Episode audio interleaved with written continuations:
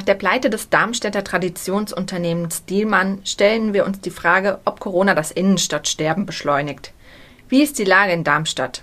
Damit beschäftigen wir uns in der neuen Folge Station 64, dem Podcast für Darmstadt und Südhessen.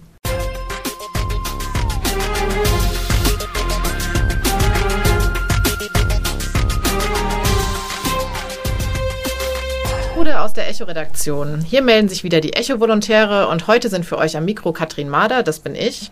Und Michaela Krebitz, hallo. Und wir beschäftigen uns in dieser Folge mit dem Darmstädter Einzelhandel und der Frage, ob Corona das Innenstadtsterben bloß beschleunigt. Und aktuell ist das ja großes Thema durch die Pleite des Traditionshauses Dielmann. Äh, das musste Insolvenz anmelden und ähm, die Umsätze sind natürlich durch den Corona-Lockdown drastisch zurückgegangen. Aber auch jetzt nach dem Lockdown ist noch nicht alles wieder normal. Oder Michaela, gehst du schon wieder ganz normal einkaufen? Ehrlich gesagt nicht, weil ich einfach keine Lust zum Shoppen momentan habe. Das liegt ähm, zum einen an der Maske, die man ja tragen muss in den Geschäften. Und das merke ich jetzt auch schon beim Kauf von Lebensmitteln. Also ich gehe einfach nur schnell rein in den Laden, kaufe meine Sachen, um dann schnell wieder rauszukommen und dann endlich die Maske wieder loszuwerden. Und zum anderen hat man ja auch immer im Hinterkopf diese Ansteckungsgefahr, ähm, die einem auch die Shoppinglaune ähm, ja sozusagen vermiest. Und zum anderen hat man ja auch überhaupt keinen Anlass, um shoppen zu gehen. Also früher, da war ich gerne bummeln, äh, wenn eine große Geburtstagsfeier anstand und da habe ich mir ein neues Kleid gekauft und durch Corona fällt das in diesem Jahr alles aus. Ja, die Lust am Shoppen, die scheint einigen zu fehlen und das hat die Bundesregierung ja auch erkannt. Deswegen hat sie in ihrem Konjunkturprogramm den Mehrwertsteuersatz gesenkt. Das gilt ja auch schon. Also wir bezahlen ja jetzt nur noch 16 statt 19 Prozent Mehrwertsteuer auf Klamotten oder Schuhe. Mal sehen, ob das wieder zu einer Normalisierung beitragen wird. Es ist aber nicht nur die fehlende Lust am Shoppen, die dem Einzelhandel zu schaffen macht, sondern Viele leiden ja auch unter den mangelnden und fehlenden Einnahmen während des Corona-Lockdowns. Und es gibt noch viele weitere Gründe, wieso die Leute nicht mehr in die Darmstädter Innenstadt zum Shoppen kommen. Ein paar von den Gründen haben unsere Leser auf unserer Echo Online Facebook-Seite gut zusammengefasst. Die Michaela Schleusner schreibt unter anderem zu einem Artikel zum Einzelhandel in Darmstadt, Wegen Parkgebühr kommen wir schon lange nicht mehr in die Darmstädter Innenstadt zum Shopping aus dem Odenwaldkreis. Online ist billiger. Wenn man doch noch was essen gehen will, bezahlt man sich wegen Zeit an Parkgebühr dumm und dämlich. Ja, und Sonja Grünewald äh, sieht nicht nur seit Corona einige Probleme äh, des Darmstädter Einzelhandels. Sie beschwert sich ähm, darüber, dass es nur noch Handy- und 1-Euro-Läden sowie Cafés gibt. Und außerdem ähm, beschwert sie sich über die horrenden Preise in den Parkhäusern. Ja, das ist so ähm, das, was man am meisten hört oder liest, wenn man sich die Reaktionen anschaut. Viele Leute beschweren sich halt über die Parkgebühren in der Innenstadt. Wenn man jetzt mal nach Weiterstadt blickt, da ist ja das große Shoppingzentrum, das Loop.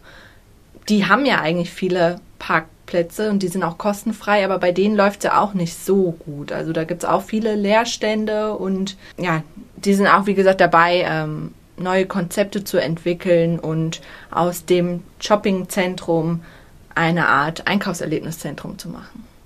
Außer Frage steht, dass sich die Einkaufsmöglichkeiten und somit auch die Innenstädte in den letzten Jahren und das nicht erst seit Corona gewandelt haben.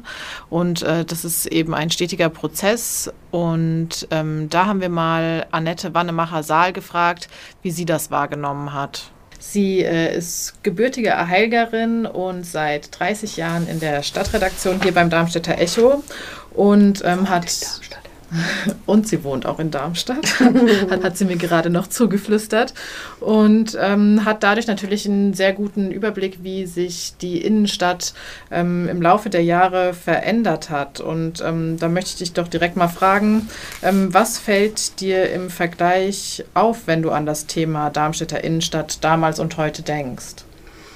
Vor allem ging man damals in die Stadt, weil man dort alles bekam, was man brauchte. Also Kleidung, Schuhe, Sportsachen, Haushaltswaren, Stoffe. Also was man jetzt entweder im Vorort nicht bekommen hat oder auch in Bessungen, bekam man in der Stadt. Und was es dort nicht gab, hat man dann vielleicht bei Kaufhof oder Karstadt bekommen. Kurz und gut, äh, das war einfach der Ort, an den man ging, um mit vollen Taschen wieder nach Hause zu gehen. Und ähm, was waren da so die einschneidendsten Veränderungen, die so, ja, die in Erinnerung geblieben sind? Ja, vielleicht so in den letzten 15 Jahren würde ich sagen, ist die Vielfalt einfach flöten gegangen. Also vielleicht mit einer Ausnahme der Schulstraße kann man sagen, dass die Innenstadt doch relativ homogen aussieht inzwischen und dass es einfach viele große Ketten gibt wie H&M oder Sarah oder Douglas, die so das Bild bestimmen. Und ähm, ich erinnere mich einfach sehr gern an diese Zeit, als es äh, Geschäfte wie Oletsch am Marktplatz gab oder Nietzsche in der Elisabethenstraße mit, mit ganz tollen Haushaltswaren und einer großen Auswahl.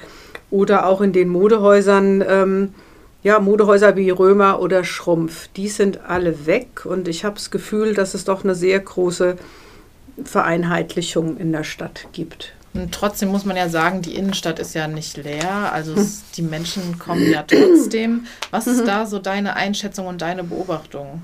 Da habe ich so ein bisschen den Eindruck, dass einfach eine irre Vielfalt an Cafés und Außengastronomie, also dass diese Vielfalt zunimmt. Dass, dass an jeder Straßenecke gibt es einen Kaffee oder wenn man jetzt die westliche Elisabethenstraße oder die Grafenstraße sich anguckt oder auch die Wilhelminenstraße, da hat man an manchen Ecken das Gefühl, die Leute sitzen alle nur draußen und essen oder trinken Kaffee, wogegen ja tendenziell nichts zu sagen ist, aber viele sind einfach nicht in den Geschäften. Vor 15, 20 Jahren gab es Kaffee Baumut oder Espenschied und natürlich auch ein Mini-Kaffee. Aber das wurde vielleicht dann eher genutzt, um zwischendrin ein Päuschen zu machen und primär war man in der Stadt, um einzukaufen. Heute habe ich das Gefühl, die Leute sind eigentlich in der Stadt, um was zu essen oder irgendwie was zu trinken und zwischendrin gehen sie in ein Geschäft kaufen oder lassen sich vielleicht auch nur beraten, um dann später online zu kaufen. Das vermute ich aber nur.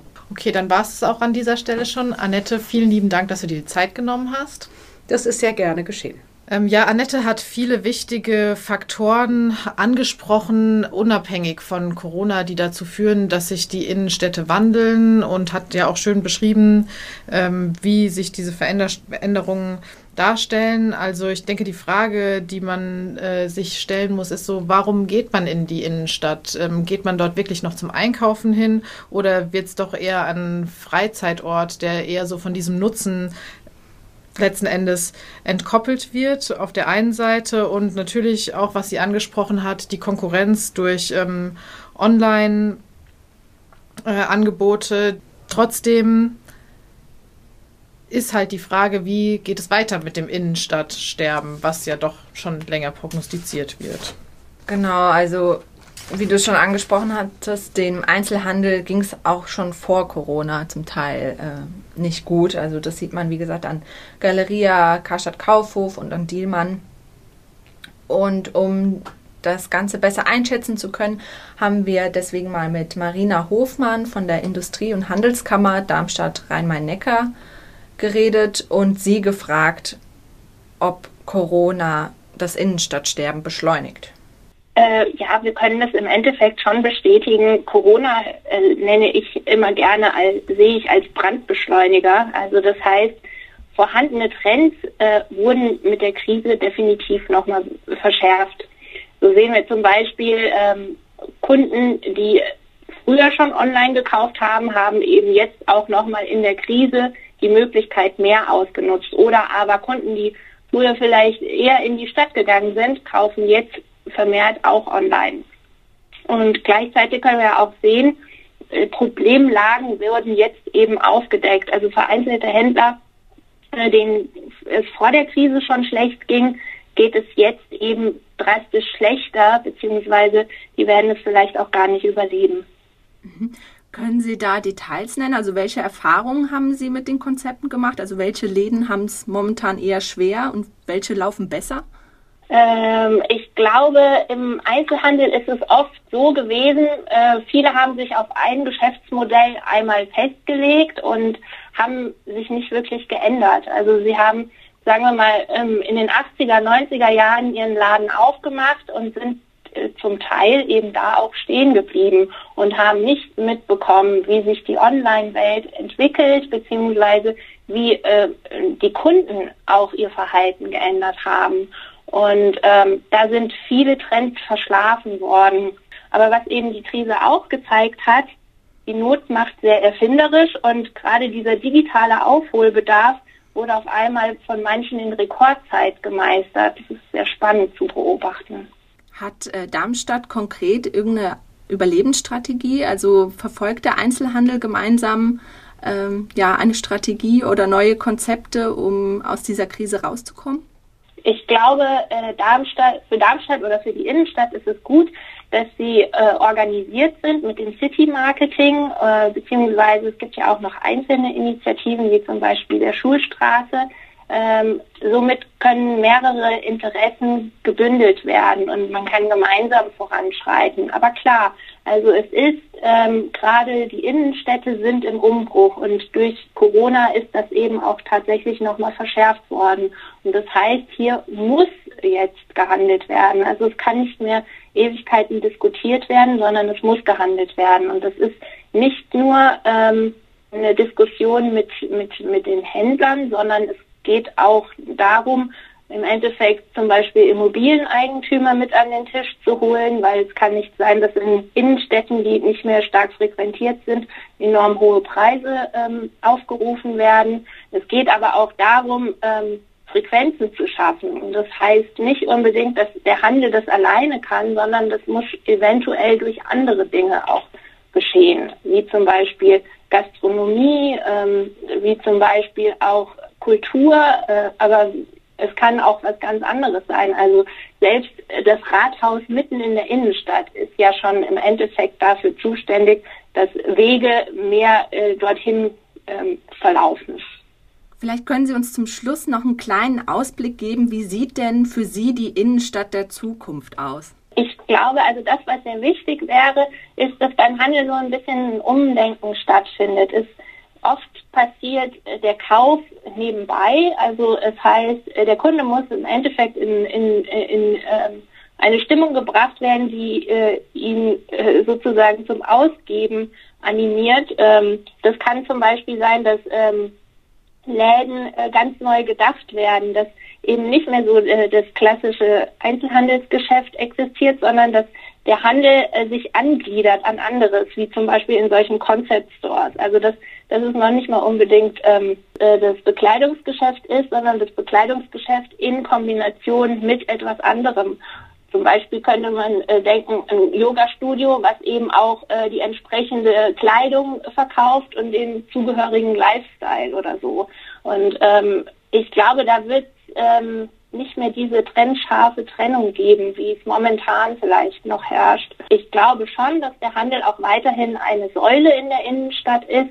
Ähm, es muss aber eben äh, so gestaltet sein, dass Begehrlichkeiten geweckt werden und äh, einfach Lust hat einzukaufen. Und das fehlt vielleicht an der einen oder anderen Stelle momentan sowieso in der Krise. Ja, vielen Dank für diese Einschätzung, Frau Hofmann, und dass Sie sich die Zeit genommen haben. Danke. Ja, ich fand es ganz gut, wie es Frau Hofmann formuliert hat. Also Corona funktioniert wie eine Art Brandbeschleuniger. Also es ist wirklich so, dass Trends, die es schon vorher gab, äh, werden jetzt einfach durch diese Krise verstärkt. Sie spricht auch an, dass ähm, einige Einzelhändler sich seit Jahren nicht verändert haben und äh, zum Teil auch diese Trends verschlafen haben, wie mit dem Onlinehandel oder sich auch nicht angepasst haben an die ja, das veränderte Kaufverhalten der Kunden. Und sie sieht es halt von notwendig, dass ähm, natürlich mehr Leute in die Innenstadt kommen, aber wie kann man das äh, erreichen? Da kann eben nicht nur der Einzelhandel ähm, kann da was für tun, sondern da muss es auch mehr Gastronomieangebote geben und auch Kulturangebote und andere Dinge, die eben die Leute in die Innenstadt locken und die dann praktisch nebenbei auch Dinge im Einzelhandel dort einkaufen. Und das macht eben die Innenstadt lebendig. Aber sie hat ja auch angesprochen, dass es ähm, auch Zukunftschancen gibt. Und ich finde, da erkennt man in Darmstadt eigentlich schon ganz gute Tendenzen jetzt in letzter Zeit. Ja, auf jeden Fall. Das denke ich auch, dass sich da viele Dinge tun. Also es gibt ja schon viele Initiativen, die sich da neue ähm, Konzepte äh, überlegt haben, ob das das City Marketing mit dem digitalen Schaufenster ist oder die bundesweite Aktion der IHK ähm, zum Heimatshoppen oder das Radlieferkonzept der Hochschule Darmstadt. Ähm, das sind alles ähm, Aktionen und Initiativen, die es hier in Darmstadt gibt. Wer sich da irgendwie noch genauer für interessiert, dem haben wir die Artikel ähm, dazu unten verlinkt. Da gibt es auf jeden Fall einiges, was hier in Bewegung ist. Ähm, ja, so zusammenfassend lässt sich jetzt einfach nochmal sagen, äh, Unternehmen, denen es vorher sowieso schon schlecht ging, die eh schon auf dem Zahn und Fleisch gelaufen sind, ähm, denen hat Corona jetzt unter Umständen der Todes, den Todesstoß ver verpasst und ähm, es wird halt auch umso deutlicher, welche Geschäfte in den letzten Jahren äh, so ein bisschen den Anschluss an ähm, ja, den modernen Einzelhandel verpasst haben. Ja, modern ist auch das Stichwort. Also es gibt auch die guten Seiten von der Corona-Krise, kann man sagen. Ähm, dadurch, dass es eben zwangsweise für einen Digitali äh, Digitalisierungsschub gesorgt hat, und da einige Einzelhändler auch ähm, Online-Shops ins Leben gerufen haben, finde ich, dass es eine gute Lösung ist, ja, lokal einkaufen auch analog und digital möglich wird. Und das ist auch, denke ich, was es ausmacht. Ja, und unabhängig von Corona, denke ich, ist auf jeden Fall noch zu sagen, dass es immer wichtiger wird, dass es Einkaufen tatsächlich zu einem Erlebnis wird. Also, dass es von diesem, von diesem, dieser reinen Notwendigkeit äh, entkoppelt wird. Ähm, weil, ja, wenn ich nur schnell etwas brauche, was heißt schnell, oder vielleicht nur bequem etwas brauche, dann äh, greife ich lieber auf den Onlinehandel zurück. Aber wenn ich wirklich ein Erlebnis damit verbinde, dann kommen die Leute auch eher wieder in die Innenstädte. Kommen wir zu unserem persönlichen Wochenhighlight. Ich habe ähm, die Woche eine sehr gute Geschichte von einem Kollegen aus der Bergstraße, von Matthias Rebsch, gelesen. Das ist eine VRM-Story, also eine multimediale Geschichte mit dem Titel Geschlossene Gesellschaft, wie die Wohnungsnot die Ärmsten der Armen trifft. Und ja, das ist ähm, ja eine Art Erfahrungsbericht ähm, von einem der lange auf der Straße gelebt hat und auch ein schweres Leben gehabt hat mit Gefängnis und ähm, es trotzdem jetzt irgendwie wieder auf die Reihe bekommen hat. Und äh, also allgemein mag ich total gerne Erfahrungsberichte und lese gerne von Menschen, die persönlich von einer bestimmten Situation betroffen sind. Und dann fand ich jetzt hier an der ähm, Story bemerkenswert, wie das aufgearbeitet ist. Also es sind ähm, ja viele äh, Videos und tolle Fotos und ja, das ist nochmal ganz andere Art, eine Geschichte zu erzählen. Genau. Wie war es bei dir so die Woche? Ähm, also mir ist was vom Anfang der Woche ganz eindrücklich äh, in Erinnerung geblieben. Ich kam äh, am Montag hier in die Redaktion und da war das halt auch bei uns hier im Landkreis großes Thema. In Eppertshausen am Ejesee ist am äh, Wochenende ein junger Mann ertrunken und die Suche hat dann bis Montag angehalten. Die haben dann sogar einen Rauch, äh, Rauch einen Tauchroboter ähm, vom technischen, technischen Hilfswerk in Einsatz genommen, um den äh, Mann zu finden, aber leider ohne Erfolg. Und ähm, ja, das ist auf keinen Fall ein Highlight, aber es sind doch Nachrichten, die sich jetzt zurzeit häufen. Also ähm, gerade in jüngster Vergangenheit ähm, ist eine Mutter mit ihrem fünfjährigen Sohn äh, und auch ein 55-jähriger Mann im Rhein ertrunken. Und ähm, ja, das lä lässt einen doch dann irgendwie immer betroffen zurück, weil man ja auch selber manchmal äh, die Gefahr bei sowas gar nicht sieht und ins kühle Nass einfach springt.